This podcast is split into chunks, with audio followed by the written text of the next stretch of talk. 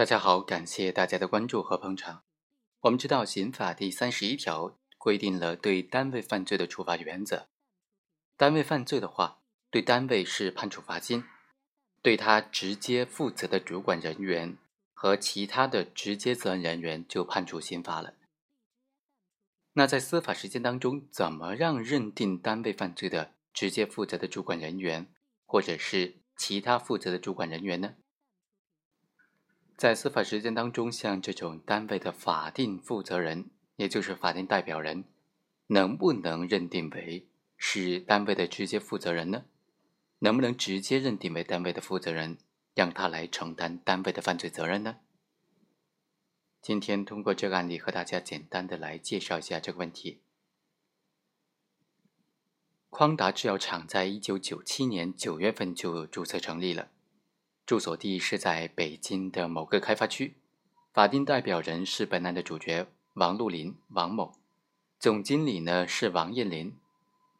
这个厂的经济性质是股份合作制企业，主要生产的是一些保健丸。后来呢，这个厂呢，在两年时间内共生产的保健丸是五十六万多瓶。总经理王艳林指令保管员肖某将其中的三十五万盒登记在药厂的正式账上，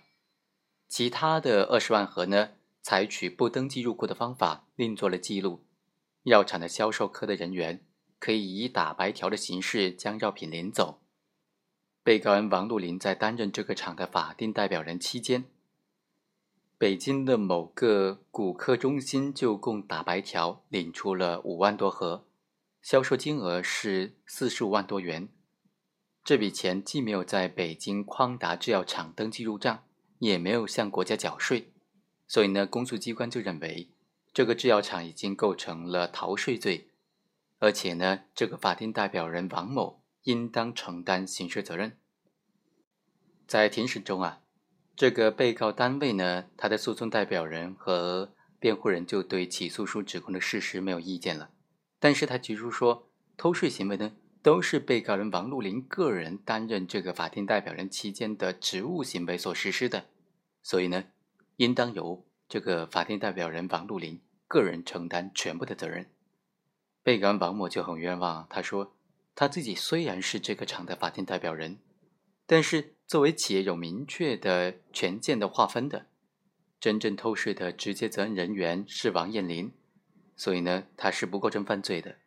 辩护人也因此提出，根据匡达制药厂的章程以及领导分工，王路林虽然是法定代表人，但不是偷税的直接责任人员，他在主观方面。没有控制这个匡达制药厂进行偷税的主观故意，在客观方面呢，也没有实施控制和决定北京匡达制药厂偷税漏税的犯罪行为。王艳林就是主管药厂的生产、库存、销售、申报纳税的直接责任人员。匡达制药厂在生产产品当中采取了一部分不入库，以打白条的形式在指定的区域内销售。在账面上不列或者少列收入，偷逃税款，并且在税务机关通知自查之后，仍然拒绝缴纳税款，所以呢，这个责任应当由王艳林独自承担法律责任。那本案当中，王路林究竟构不构成犯罪呢？最关键的就是判断单位的直接责任人员或者是主要的主管人员该怎么认定的问题了。那些。没有参与到策划、组织、实施单位犯罪行为的单位法定代表人，能不能因为单位犯罪而承担刑事责任呢？刑法第三十一条刚才已经说了，单位犯罪对直接负责的主管人员和其他直接责任人员判处刑罚。所以呢，对于单位犯罪，通常情况之下，除了需要对单位判处罚金之外，还应当对单位的直接负责的主管人员和其他直接责任人员进行判刑，也就是双罚制喽。根据刑法第二百一十一条的规定，单位偷税犯罪就属于双罚的规定的。本案当中，被告单位将部分生产的产品隐匿销售之后，收入不入账，偷逃了增值税的税款，所以呢，构成偷税罪。但是能否以此来追究法定代表人王路林的刑事责任呢？关键就在于看能不能认定他属于这个单位的直接负责的主管人员？这就涉及到直接负责的主管人员的理解问题了。我们认为啊，对于这个问题的理解，应当从以下的几个方面来把握：第一，直接负责的主管人员是在单位当中实际行使管理职权的负责人员；第二，他应该是对单位具体的犯罪行为负有主管责任的。这两个条件应当是缺一不可的。如果并非是单位的管理人员，就谈不上主管人员了。如果和单位犯罪没有直接的联系，就不能说对单位犯罪负直接责任了。在司法实践当中，主管人员主要包括单位的法定代表人、单位的主要负责人、单位的部门负责人等等。但这些单位的管理人员并非在任何情况之下都要对单位犯罪承担刑事责任，只有当其在单位犯罪当中起到组织、指挥、决策作用，所实施的行为和单位犯罪行为融为一体，成为单位犯罪的组成部分的时候，他们个人才需要承担刑事责任。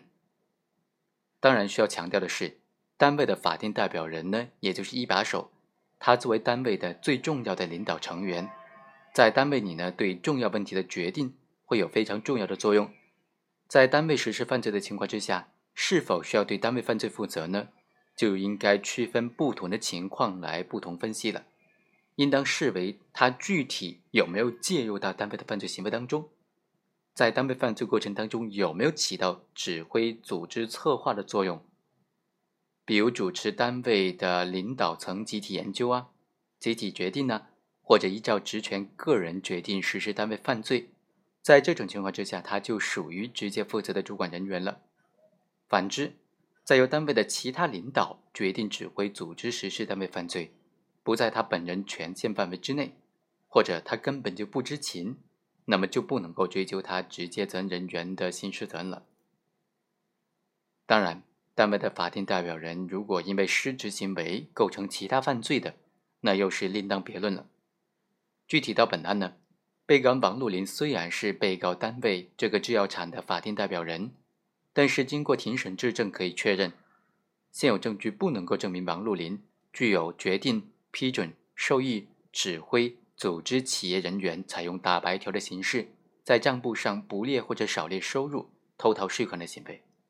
而且相关证据都证明了，偷逃税款呢是这个制药厂的总经理王艳林授意所为的，所以呢，本案当中对于王路林就不应该追究他偷税罪的刑事责任了。好，以上就是本期的全部内容，我们下期再会。